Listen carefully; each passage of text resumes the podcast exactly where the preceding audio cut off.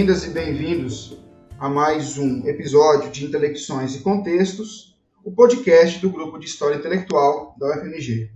Este que é um novo espaço para colocar em discussão o pensar e o fazer da história intelectual na perspectiva da divulgação científica. Eu sou Elvis de Almeida Diana, doutorando em História pela UFMG e também membro do grupo História Intelectual, Narrativas, Práticas e Circulações de Ideias da UFMG. E vou guiar os diálogos nesse episódio para que, junto ao nosso convidado, o doutorando Maicon da Silva Tanes, da Pontifícia Universidade Católica do Rio de Janeiro, PUC-Rio, possamos fazer uma introdução ao que vocês, ouvintes, poderão esperar desse episódio e conhecer um pouco mais sobre o campo da história intelectual. Bom, estamos aqui com a presença do Maicon Tanis. Você poderia, Maicon, por favor, se apresentar e falar um pouco sobre a sua trajetória acadêmica, principais áreas de interesse, participação em grupos de pesquisa e outras atividades acadêmicas que você desenvolve atualmente? Claro, claro. Para mim é sempre um prazer falar na UFMG, local que eu estou uma vez por ano, pelo menos, no participando de alguma atividade acadêmica.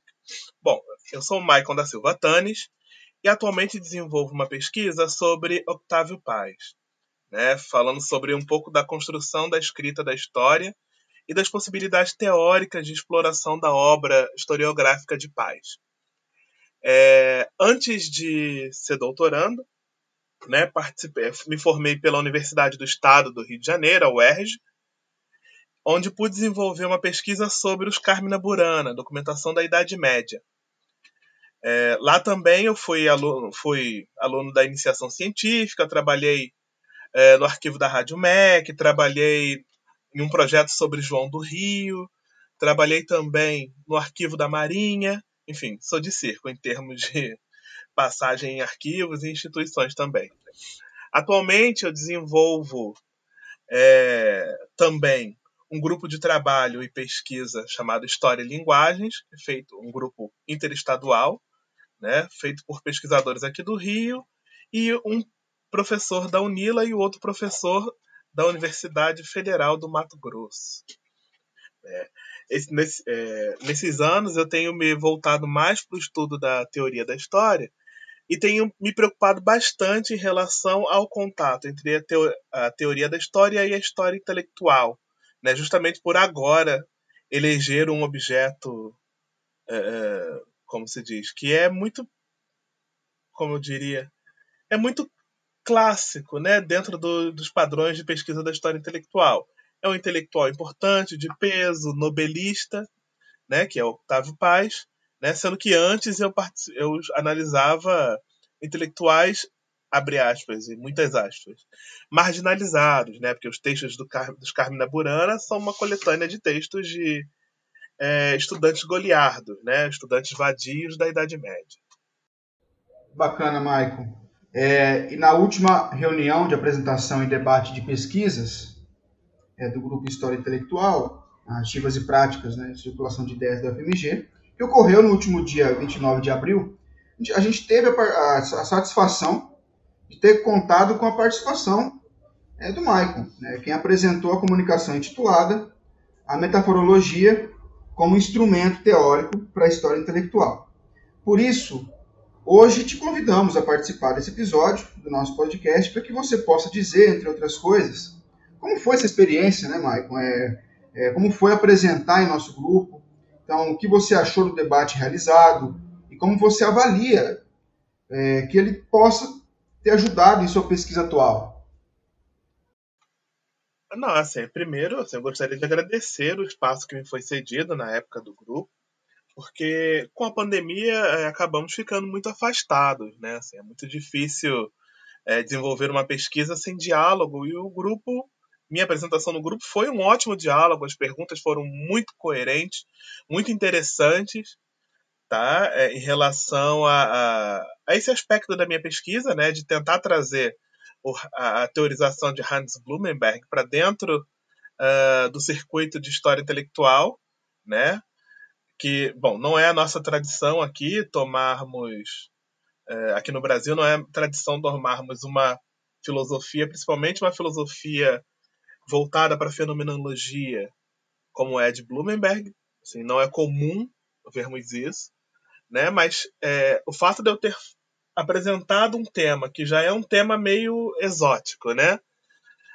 e ter sido recebido com tanta é, fartura intelectual, com tanto interesse, para mim é ótimo. Assim, é, é um grupo que realmente prima pelo diálogo, pela, pelo questionamento sério, tá? E pelo interesse na pesquisa do outro, né, que está apresentando, né? Uma coisa que eu percebo muito é, nesses eventos online é uma certa apatia por parte é, das pessoas que estão assistindo, de alguns debatedores que simplesmente pulam né, essa fase de perguntas ou jogam perguntas que não têm muito a ver com o que foi dito, mas não, assim, é, eu gostei muito do questionamento, que foi um questionamento bastante orgânico. Né? Nesse ponto, o grupo é, é, como se diz, foi um espaço, foi uma experiência incrível mesmo. Bacana, Maicon. A gente também agradece mais uma vez né, pela sua participação no grupo, é, na, na, reunião do grupo do último dia 29, e também hoje, né, por estar conversando aqui com a gente. É sempre uma satisfação recebê-lo. É, e tratar sobre esse tema que, como você disse, né, por mais que seja exótico, é, é um tema interessantíssimo. Né? É, então, você vem desenvolvendo na sua pesquisa e, tra e, tratando mais especificamente também sobre sua pesquisa é, agora, é, você vem desenvolvendo né, uma análise a partir da chave da metaforologia, né, que é um campo de estudos ainda não, não tão mobilizado aqui no Brasil e até na América Latina como um todo.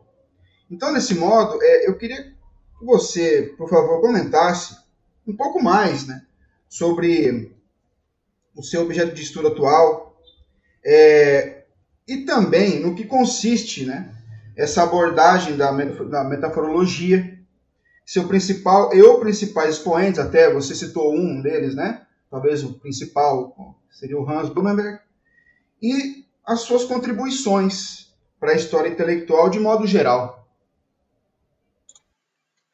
Bom, é, assim, come, tentando começar do começo, né? Assim, que é, é muitas vezes é muito difícil colocar em perspectiva como foi a nossa trajetória acadêmica mesmo, né? Assim, é, como eu já disse lá no nosso espaço, lá no grupo, na apresentação, né, eu, me, eu encontrei com Blumenberg no final, né, não com o próprio que já está morto, mas me, eu tive contato com a obra de Blumenberg no final do mestrado, né, o que me, a, me fez reescrever toda a dissertação né, do zero, uma vez que me despertou um, uma paixão intelectual por esse campo da metáfora, por essa é, observação crítica e fenomenológica da metáfora e como ela aparece, como ela pode propiciar para a história um campo de pensamento que é mais livre é, do que trabalhar numa conceitualidade estrita, sobretudo no que se, no que se inscreve dentro do, do campo de estudo dos objetos estéticos, né, dos objetos de arte, dos objetos literários, enfim. O que me motiva muito dentro do, do pensamento da história intelectual, né, sobretudo agora no meu trabalho, é Octávio Paz, que eu também tive contato no mestrado, graças a uma disciplina oferecida por um professor aqui do Rio, Pedro Duarte, professor de filosofia na PUC, né, e eu decidi tomar, é, largar um pouco os estudos de Idade Média, que eu já vinha fazendo há quatro anos, né, assim, dois anos na graduação e dois anos no mestrado é, largar, abandonar um pouco os estudos de Idade Média, né? E focar um pouco mesmo nesse. Focar um pouco, não, né? Focar bastante nesse personagem, nesse objeto que é o Otávio Paz, né? Que atualmente é o que eu desenvolvo lá na, no programa de pós-graduação em História Social da Cultura da PUC. Né? Octávio Paz, né? Assim, ele é um poeta, né? E se dedicou em três dos seus principais ensaios que são os que eu analiso, é o Arco e a Lira, o Labirinto da Solidão e os Filhos do Barro, né? Os três traduzidos aqui no, é, e lançados aqui no Brasil também, né? A escrutinar mesmo essa esse caráter histórico do desenvolvimento da poesia e do desenvolvimento também da própria história do México. Né?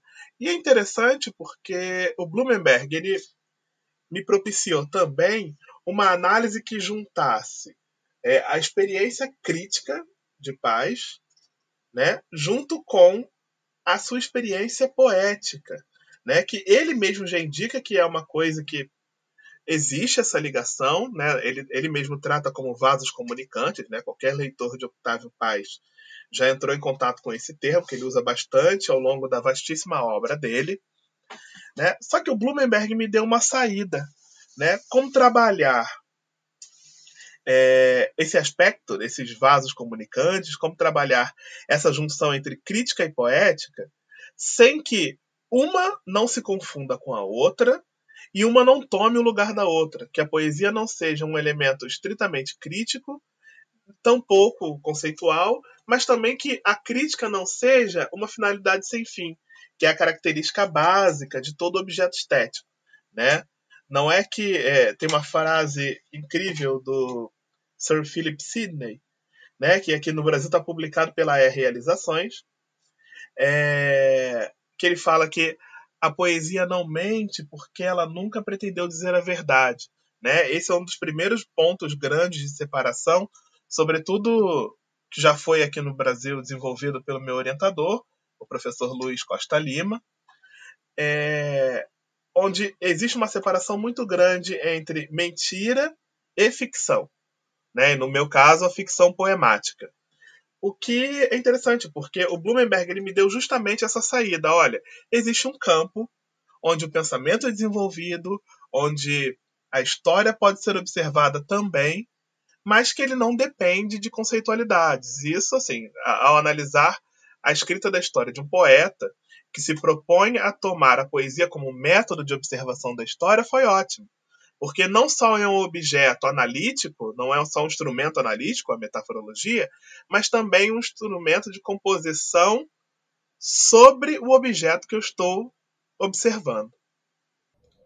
Perfeito, Maicon. É, e de fato, né, é, o Otávio, Otávio Paz é um dos intelectuais mais icônicos é, da América Latina né, e, até do mundo. E quando você coloca essa questão da crítica mais a poética, né, isso é bem interessante porque não, não, não se, você não se prende somente a aspectos puramente racionais e críticos, mas também né, a questão dos sentimentos, né, dos, da, das simbologias, enfim, é, constante na poética de paz. E pensando a metaforologia como essa saída que você colocou, eu fico pensando aqui também, né, é, é um, é um campo que está inscrito na chamada tradição alemã de história intelectual, né, como, como indica o professor Elias Paut, em um trabalho publicado em 2011, e que abarca várias vertentes, tais como a história conceitual, é, tem Coselli, que talvez seja o maior expoente, e talvez a mais trabalhada né, no Brasil pelos historiadores brasileiros atualmente, e também uma vertente mais não conceitual, que é que você, de fato, é, trabalha, com a qual você trabalha né, em suas pesquisas. Eu queria saber até que ponto, é, a partir da, da sua experiência, das suas pesquisas, você considera que uma possível complementaridade teórica né, entre essas abordagens poderia contribuir ainda mais para a história intelectual considerando os limites e divergências existentes entre elas, né, tanto da história conceitual quanto a não conceitual? Bom, é, antes de responder a questão em si, fazer só uma, um pequeno adendo que me parece às vezes que pode ser um entrave, mas isso tem a ver com a nossa Constituição em relação é, da nossa linguagem, sobretudo da língua portuguesa, né, como língua latina. É, conceito e metáfora não são, é, como eu vou dizer, equivalentes nulos, né? O conceito não está contra a metáfora, a metáfora não está contra o conceito. A relação que os dois têm é estar os dois diametralmente opostos, mas com a mesma validade. Né? Não é que uma, um conceito possa substituir uma metáfora, uma metáfora possa substituir o conceito. Não é, não é disso que se trata. Né? Porque a nossa abordagem linguística a partir da retórica nos causa essa pequena confusão. Né? Tanto que eu falo metáfora, as pessoas já ligam logo, olha, é a figura de linguagem, mas não é só a figura de linguagem. A figura de linguagem também está incluída no rol do que o Blumenberg chama de metáfora e o que ele vai se transformar em algo que ele infelizmente não falou em vida, que é a questão da teoria da metáfora, né? Assim, é, mas o, o específico é estar diametralmente oposto significa estar num outro espaço que não se sobrepõe ao primeiro, né? Então essa diferença entre conceito e metáfora, aí já entrando na questão, né? Não é tão separado quanto se costuma pensar. Né? Você vê, por exemplo, é o exemplo aí que você deu. Kozelek, talvez é o, é o grande historiador do século XX, né? É o grande teórico da história, sobretudo aqui no Brasil, porque foi é, é muito lido, é muito editado. Né? Recentemente foi é, recebeu mais uma tradução de um livro, né? Agora, e em breve vai lançar mais um conjunto de textos que eu acho, sobretudo, que é importantíssimo, tá? Também porque para essa própria expansão do que a gente tem pensado em relação ao Kozelek, né? O Kozelek, ele tem uma, uma, um diálogo muito grande que não é tão explorado aqui no Brasil com Hayden White, né? Tem alguns textos publicados na revista da História da Historiografia que indicam isso. Sobretudo Kozelek é já mais velho, né? Assim, bem próximo da morte, inclusive, que se dedicou a esses temas que são temas paralelos a ele, né, paralelos ao debate dele, porque são feitos no mesmo espaço de produção. Inclusive, o Kozelek e o Blumenberg foram é, colegas, né, se publicaram no mesmo grupo durante muito tempo. Né? Só que é interessante porque o Kozelek, ele, a, a preocupação dele em relação aos conceitos e a própria metáfora ela diz respeito ao rol e ao itinerário que o historiador está fazendo. Né? O Blumenberg também está preocupado com o historiador, só que por ser filósofo, né, a sua tradição ela implica em outras em outros elementos de pensamento, né? É um pensamento que não se preocupa tanto com uma empiria metódica, é uma empiria muito mais é, é, filosoficamente dada em relação ao pensamento, em relação às fronteiras que a metáfora faz, né? sendo que o próprio Blumenberg não, não se desliga do pensamento conceitual. O que ele diz é toda a base do nosso pensamento pode ser derivada a um lugar que não é conceitual. O conceito não é o final. Né? E por que, que ele diz isso? Toda a nossa estrutura de pensamento né, é, é muito marcada por dois pensadores, que eu, eu sempre gosto de dizer que as pessoas acham que são pensadores superados, mas não são. Né? Primeiro é Kant e o segundo, Hegel.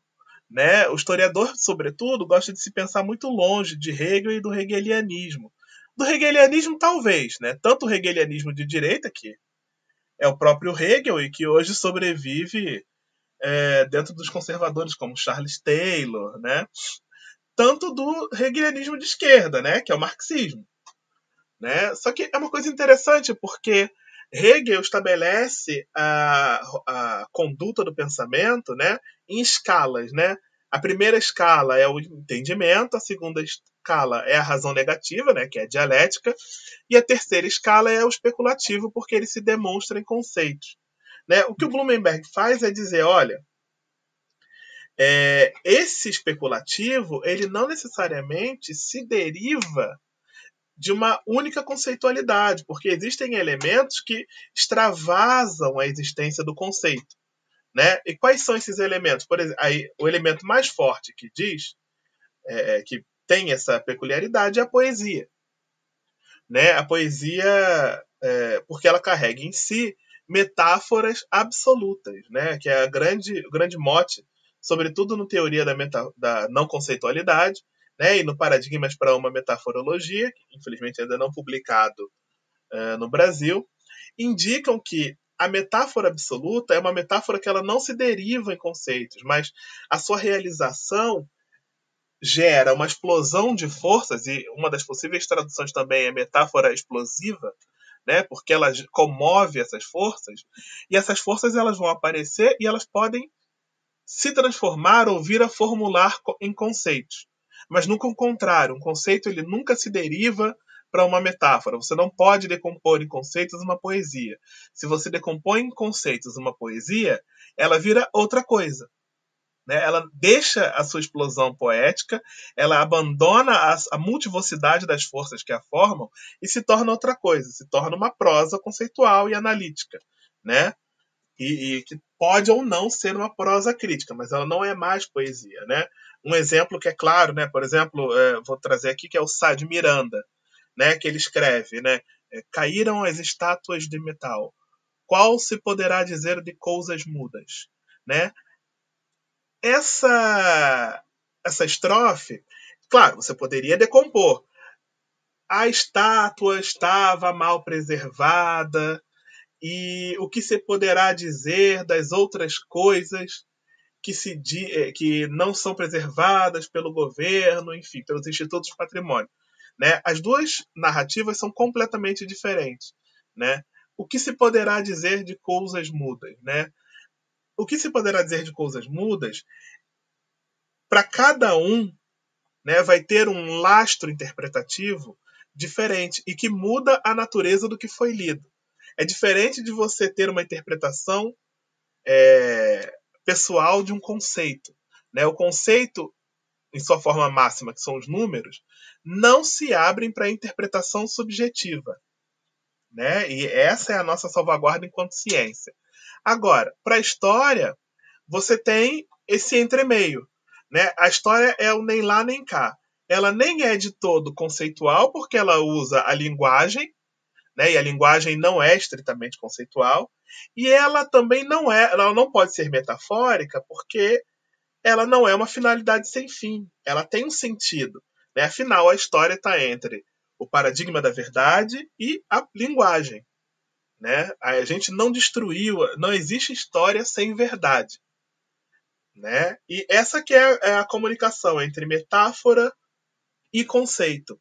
A conceitualidade ela não forma metáforas, mas ela pode derivar da metáfora absoluta.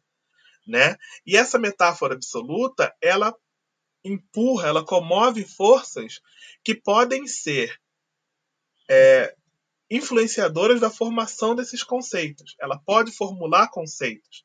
Se o conceito for derivado para, para a, o terreno da verdade, para o terreno do paradigma da verdade, né, da aletheia, ele vai se tornar um conceito de ciência, um conceito estrito.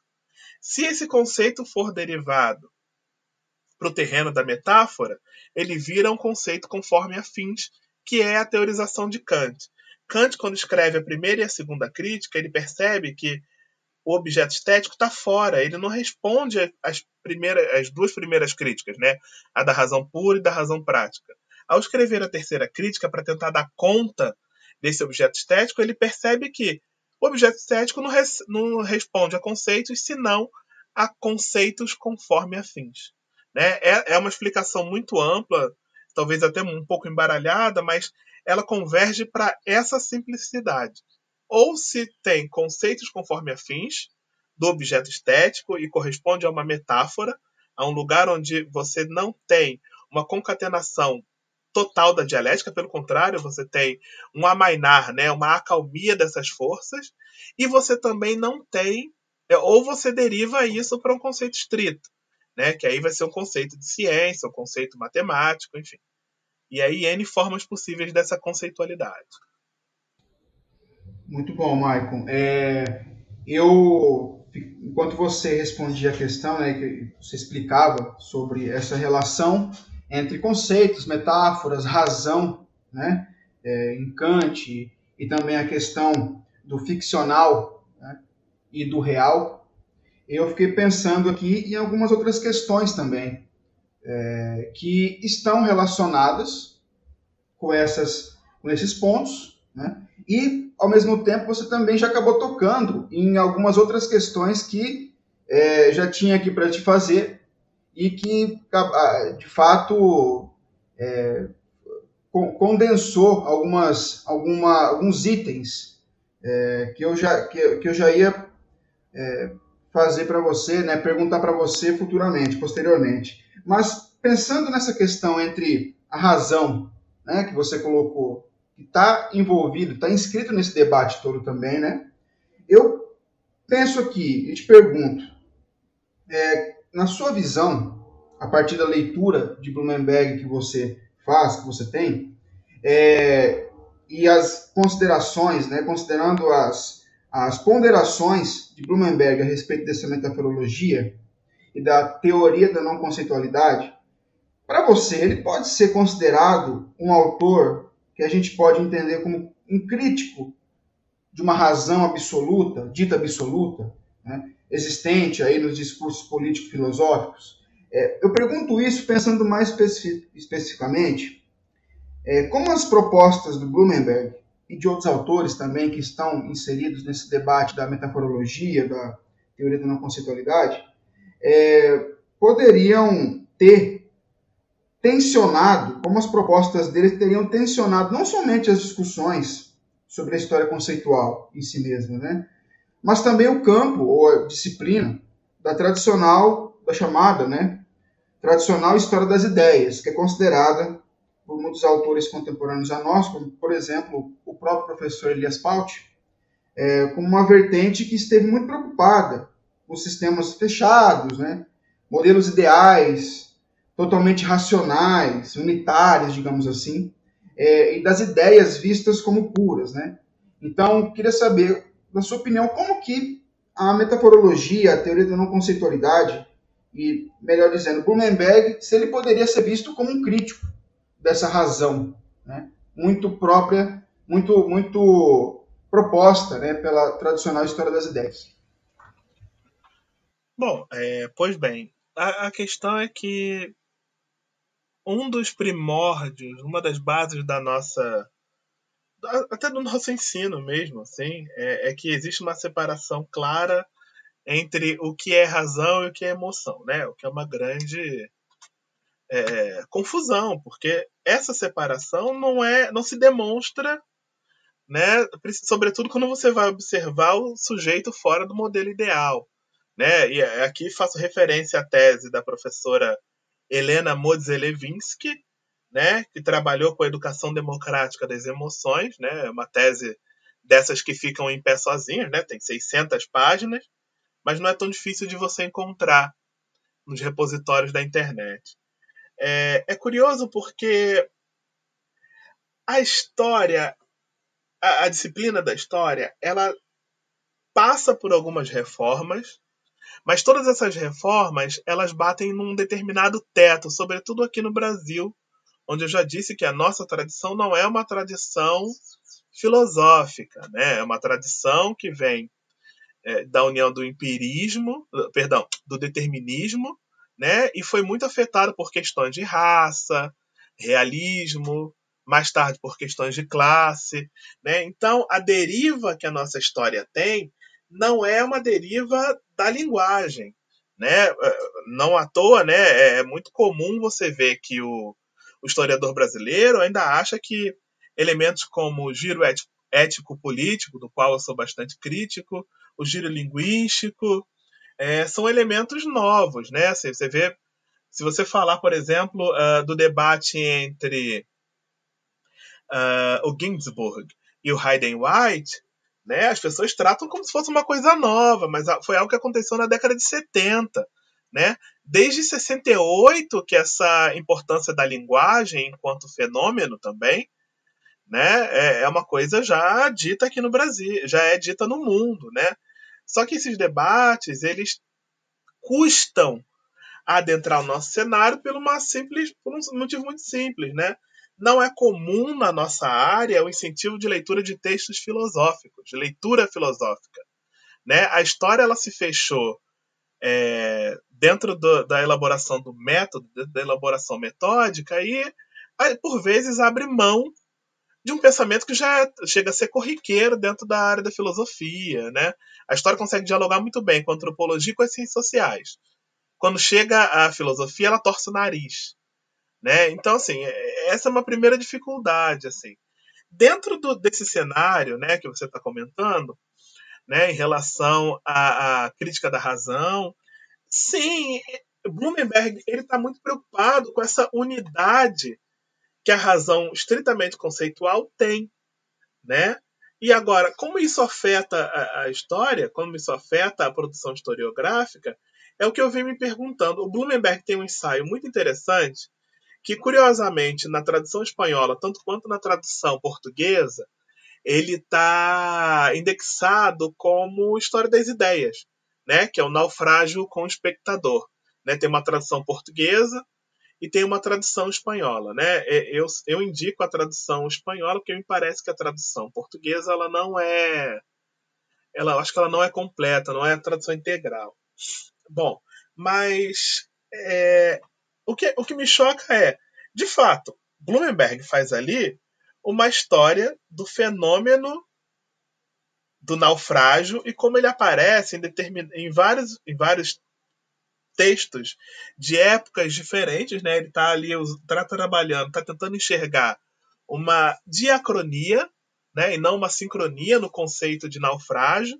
E ele vê como o naufrágio, ele por ser um, um conceito que não consegue se definir ao longo de um tempo é, de uma duração maior, né, de uma longue durée, né, de uma longa duração, ele se torna, por sua existência fenomênica nesse longo tempo, um, uma metáfora. Ele é uma metáfora né, explosiva que comove e gera outras sensações e outras conceitualidades, mas ele não tem como ser definido de maneira una, mesmo num tempo só.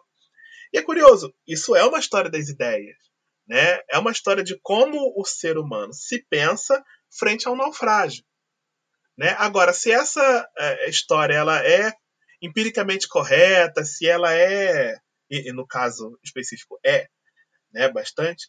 Agora, se essa história ela vai ser aproveitada pelo historiador de modo sincrônico ou diacrônico, né, para tentar romper um pouco com essa ideia de que a historicização é a única coisa que a gente pode fazer, né?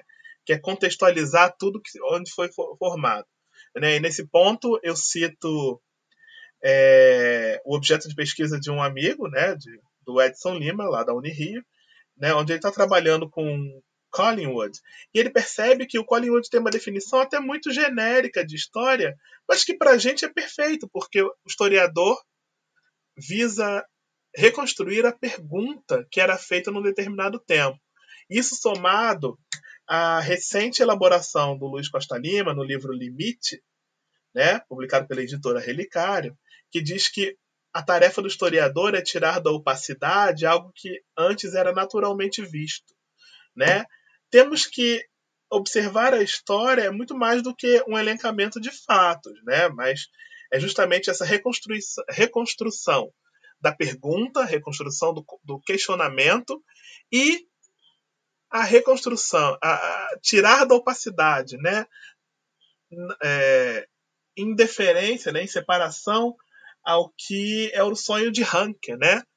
do Wie eigentlich gewesen, né? de reconstruir, as, de dizer as coisas como elas realmente foram ou como elas realmente aconteceram.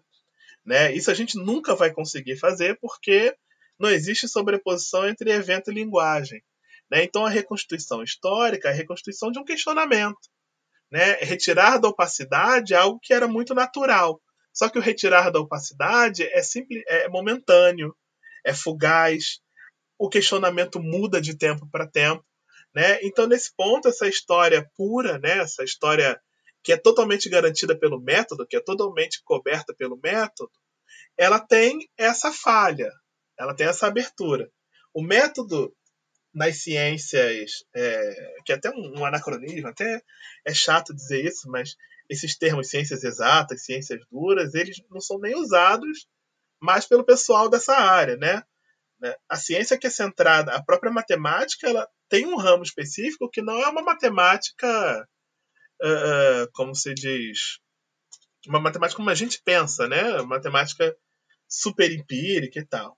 A minha, até porque você vê, por exemplo, filósofos que são matemáticos, como Gottlob Frege e o próprio Edmund Husserl, né, são, são pensadores que estão se preocupando em qual é o impacto das suas ciências dentro do pensamento filosófico, né, sem sair, sem necessariamente se ater à lógica, né, mas enfim, a, a história das ideias, né, ela com certeza é impactada, pode ser impactada pela metaforologia, né? Agora, o que vai sair disso no cenário brasileiro eu acredito que tenha um certo barulho em relação a isso, sim, né? Sobretudo por conta da publicação do Legibilidade do Mundo, né? Que vai ser feita aí na UFMG, né? A tradução do Georg Otter, né? Do Departamento de Letras de vocês. É, me parece que vai ter um impacto sobre o historiador, sim. Né? Se, se o historiador se permitir é, sair da definição de que a unidade mínima da história é o fato e abraçar a fenomenologia como possibilidade de investigação historiográfica e histórica. Muito bom, Maicon. É, você contemplou nessa sua última resposta, né, você disse agora, alguns pontos muito interessantes é, e que, de fato, né, é, tem totalmente a ver com a questão da história das ideias, da história conceitual é, e também da metaforologia. E uma, uma talvez um dos pontos que ainda fique, digamos assim, para as pessoas que não conheçam tanto né, o campo da metaforologia é, e da teoria da não conceitualidade seriam, digamos, é, formas de operacionalizar a abordagem em termos mais palpáveis na pesquisa, na empiria histórica, né? no, no uso das fontes, é, na, na, análise dos documentos, digamos assim. Então eu queria te perguntar, por favor, e pedir, na verdade, por favor, se você poderia falar sobre alguns exemplos, digamos assim, mais palpáveis de como se utilizar, como é, pensar a metaforologia para a pesquisa histórica. E claro que você pode é, falar tanto sobre sua pesquisa atual, como né, na, é, do estudo da, é, da, da, da, obra do Otávio Paz, como também outros exemplos que vier, é, que você tem em mente e que você acha é, bacana falar aqui. É, bom, então, uh, dentro de uma. É, o que eu posso falar assim é sobre Vou falar sobre pesquisas recentes, tá? Vou citar três exemplos, um mais rápido do que os outros. Né? Primeiro, é o trabalho, a obra é, magna, por enquanto, né? do Alberto Fradio, né? que é um comentarista de Bloomberg, né? talvez o maior especialista latino-americano de Bloomberg, se não o maior, maior conhecedor mesmo da obra dele né, que escreveu Paradigmas de uma Metaforologia do Cosmos, né, e onde ele toma elementos em relação à compreensão e à concepção de cosmos, né, a partir do que Blumenberg está chamando de paradigma para uma metaforologia. Né? Eu acho que esse é um trabalho interessante porque ele está pegando uma compreensão que para a gente é uma compreensão muito natural, muito naturalizada, e está transformando em algo mais amplo, né? capaz de dar conta uh, de toda uma escala de pensamento, de construção de um objeto que tem um determinado valor que varia em relação ao tempo, mas ele causa uma certa unidade temporal em cada um dos tempos onde ele é representado, onde ele é tratado, né?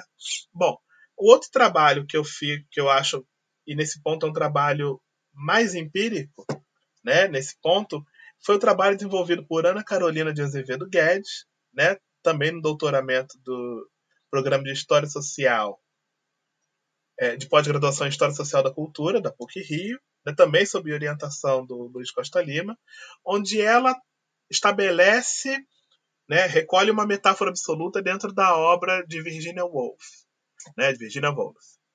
Ela, essa metáfora absoluta, a questão da imageria, ela carrega em si outros elementos que aparecem na obra da Virgínia, mas que não orientam sim, é, sincronicamente a obra. Ou seja, ao localizar essa, esse elemento, a imageria, ela não impõe um elemento teleológico, um elemento de sentido maior à obra da Virgínia. Ou seja, em contraponto às biografias da Virgínia que dizem, olha, a Virgínia se preocupou com a água, se preocupou com falou de rios, falou de mares, né? E depois ela foi lá e se matou se jogando num rio com pedras dentro do casaco, né? Isso é uma teleologia né? Você organizar toda a vida de um autor, toda a vida de um intelectual a partir do seu momento de morte e dizer, olha, toda a vida dele se encaminhou para o suicídio. Né? A metaforologia é um instrumento que rompe com esse sentido que não existe. Né? A gente não vai falar que Machado de Assis era Machado de Assis desde criancinha, né? como é comum, como é um jargão das biografias, isso é muito datado. Aqui no Brasil, por exemplo, uma biógrafa do Machado de Assis, né? a Lúcia Miguel Pereira. Né? Ela começa exatamente a biografia do Machado de Assis com esse jargão. Era uma noite conturbada, é, de muita chuva e de relâmpagos. Agora, é curioso que esse jargão ele não é um jargão só brasileiro, tá? não é uma motivação só brasileira. Das, um dos biógrafos do Tesla também diz isso, que ele nasceu numa noite de raios e trovões e por isso ele foi pesquisar. E desde aí é o motivo para ele ter pesquisado sobre a questão da, da eletricidade, da energia. Né? Assim, são, são, são elementos teleológicos que é, parecem ter um fundo empírico, mas na verdade o que você está impondo é um sentido para algo que não tem sentido, que é a própria vida, que são as próprias atuações, as nossas escolhas. Né? Agora, então, é, essa historiadora, Ana Carolina, ela vai fazer o trabalho justamente inverso, em ver como, dentro da obra da Virgínia, existem comunicações entre as obras né, e entre o pensamento da Virgínia e uma metáfora maior. Agora, essa metáfora maior não organiza toda a obra da Virgínia, até porque a ideia de projeto intelectual, projeto literário, não é uma realidade dentro da Virgínia. Né? E o terceiro exemplo é o exemplo que eu tenho tentado desenvolver, nesse, sobretudo nesses últimos meses pandêmicos, né, que é uma pragmática da metaforologia. Né?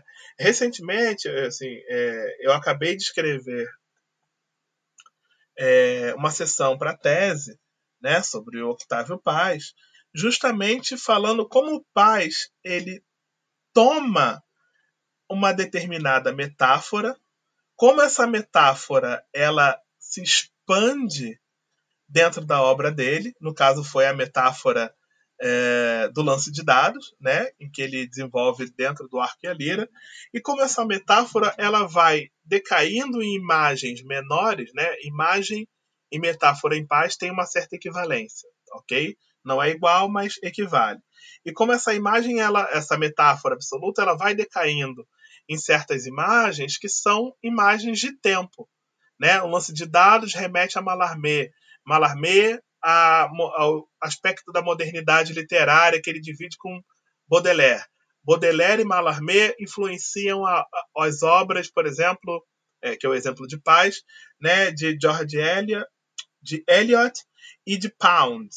Né? Esses dois é, poetas são poetas americanos que vão enfim, ter ligações com o modernismo, mas também se mantém numa escala conservadora. Em termos empíricos, a metaforologia ela não é um elemento completamente dado a partir da fonte. Ela exige que haja uma ligação que é verificada pelo historiador. Né? Não é você colocar palavras na boca da fonte, mas a metaforologia ela menos te ajuda a uma definição do que realmente pensou, uma definição do passado, mas a ver como esse passado tem elementos que se ligam, né, no caso do Paz, né, vasos comunicantes, né, como a crítica e a poesia dele se liga, mas ela não necessariamente orienta né, a, a identificação de uma metáfora que, que é, vou dizer, abranja a vida, abranja a produção, intelectual, ela não orienta essa produção intelectual, ela é a própria produção intelectual. Né? Recentemente, a professora Aline Magalhães Pinto, também do Departamento de Letras aí da UFMG, ela publicou um texto, são dois textos muito bons, um que você consegue achar pela revista Eutomia, chamado Tensão e Torção Temporal, tá? E o outro que se chama ah, o outro eu não consigo recordar o título, mas onde ela analisa uma intelectual francesa a partir da própria conceitualidade, a partir da própria metaforologia, né, da identificação de uma metáfora absoluta que perpassa, mas não organiza toda a obra. Essas são possibilidades, né, de análise, né? Eu cito exemplos porque ainda para mim é uma coisa em construção. Assim, eu não posso dar uma palavra final, nem tampouco posso dizer que é um paradigma estritamente historiográfico, né? Isso vai me exigir alguns anos de pesquisa. Mas por enquanto tem me frutificado porque me livrou desse teto em que a ontologia do pensamento historiográfico, unicamente pautada na ciência e nos conceitos estritos, né, me davam, né, me dão, né? Então, me livrando desse teto, eu posso observar outras questões, né, e pensar um pouco mais também na própria natureza do discurso historiográfico. Ótimo, Maicon. Você nos indicou vários exemplos interessantes, é, muito pertinentes e que tenho certeza que vão contribuir para as pesquisas dos, dos ouvintes, para as pessoas que mesmo que também não façam pesquisa em história intelectual ou em história possam ter contato né, para saber mais sobre o tema. E é, eu queria te perguntar, na verdade, é, pedir para que você falasse um pouco mais agora sobre o grupo de pesquisas que você coordena. Né? Você tinha dito, no, você havia mencionado no início da nossa conversa aqui, que é coordenador do grupo de trabalho pesquisa História e Linguagens, da PUC-Rio. Né? Então eu queria que você comentasse um pouco mais, por favor, sobre as principais atividades que o grupo é, desenvolve atualmente, é, os projetos futuros né, que o grupo tem em mente, dentro do, do grande campo da história intelectual, e também para as pessoas que tenham interesse em participar, como que as pessoas possam, podem né, vir a ser integrantes do grupo, ou então ter contato com as atividades do grupo. É, assim, acho que só fazendo uma pequena indicação, assim, para quem quer uma introdução, apesar de ser uma introdução bastante difícil, algo que é mais difícil ainda, né, eu indico o Eixos da Linguagem, né, que é um livro do professor Luiz Costa Lima, né, é, editorado pela editora Relicário, não, perdão, Iluminuras, e você acha com certa facilidade. Né? Eu acho que uma. É, em relação ao, ao História de Linguagens, né, acho, que, acho que é até interessante a gente falar um pouco sobre a, a formação. Né? Primeiro que assim, somos pesquisadores Atualmente somos cinco, né? E somos pesquisadores de áreas completamente diferentes, né? Mas percebemos que por estarmos sempre questionando a questão da ficção, a questão é, é da verdade e, e, do testemunho, da biografia, né, nos unimos, né, em relação, inclusive nos unimos no evento que ocorre no UFMG, que é o EFIS, tá? É, em que esse ano também nós vamos para sexta versão do nosso simpósio temático e do simpósio temático que também tem o mesmo nome, História e Linguagem, só varia o subtítulo. No simpósio temático decidimos nos organizar em livros, né? É, em livros não, perdão, em um grupo de trabalho e pesquisa, né? Eu esse ano eu estou como um coordenador geral, mas eu acredito que eu devo passar o, o, o, o ban para outro, né? E né, tem os outros coordenadores, eles coordenam outros aspectos do grupo, né? Temos um coordenador geral, um coordenador da comunicação, que normalmente é quem responde as questões, né? O grupo é de fácil acesso, a gente tem optado por hora por ficar só no Facebook, né? É, Facebook homônimo, né? História e Linguagens, Né? O nosso logo é um H e um L no fundo preto, né? Assim, não é tão difícil de achar no Facebook. E nós estamos organizando também nosso primeiro grupo de estudos, né? Com sessões quinzenais, né? Que vai começar a funcionar na segunda metade do ano, né? Assim, para que todo mundo tenha tempo também de ler os textos, né?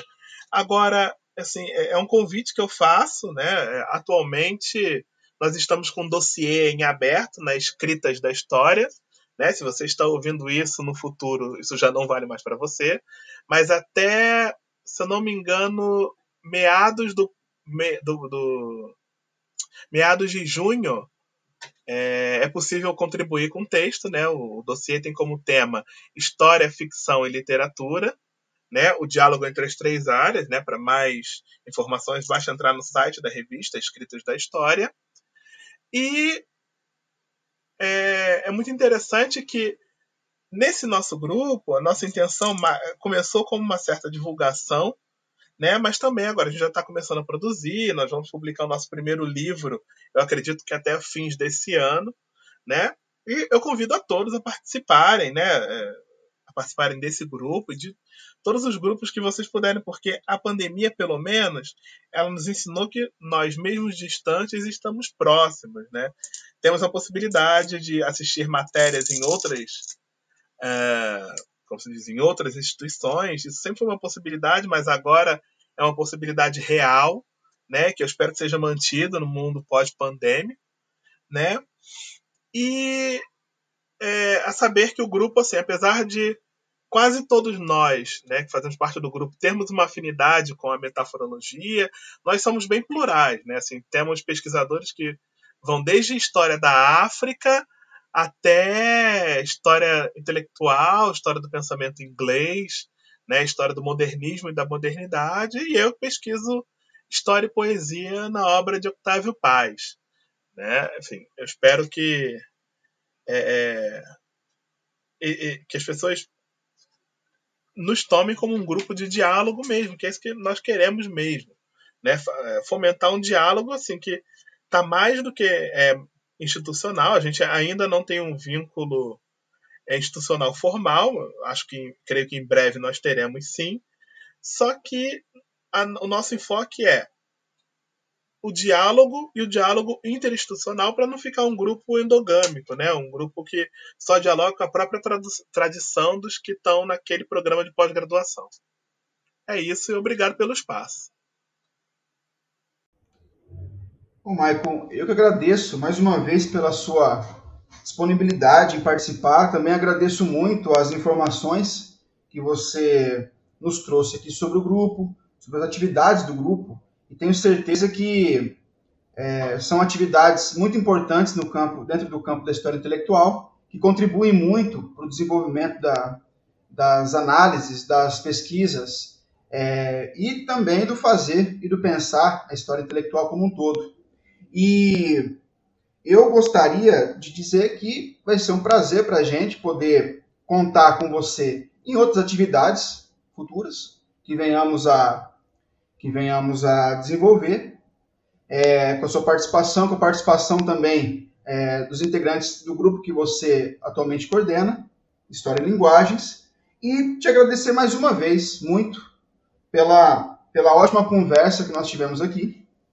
E eu queria saber se você tem mais alguma coisa que você gostaria de falar para a gente caminhar para um encerramento, mais alguma, uh, algumas, algumas outras indicações de leitura que você tenha, ou o que você achar é, interessante comentar. Pode ficar à vontade.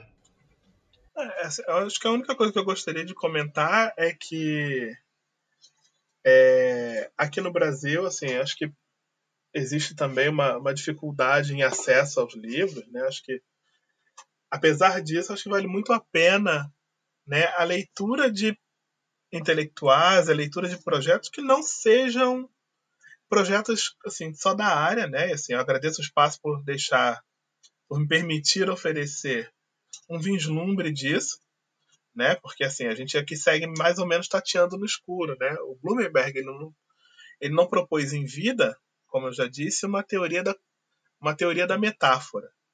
Né? O mais próximo disso que a gente tem aqui no Brasil é uma antropologia filosófica da metáfora disposta nos mais de 30 livros do professor Luiz Costa Lima. Né? Não só da metáfora, mas especificamente mais do objeto mimético, da mimesis, né? que é o grande objeto de vida dele.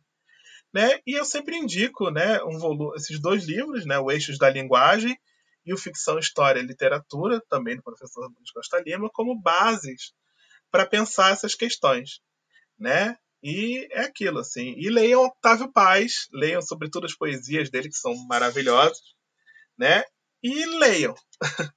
a, a, grande, o grande ethos da nossa profissão é esse, assim, a leitura.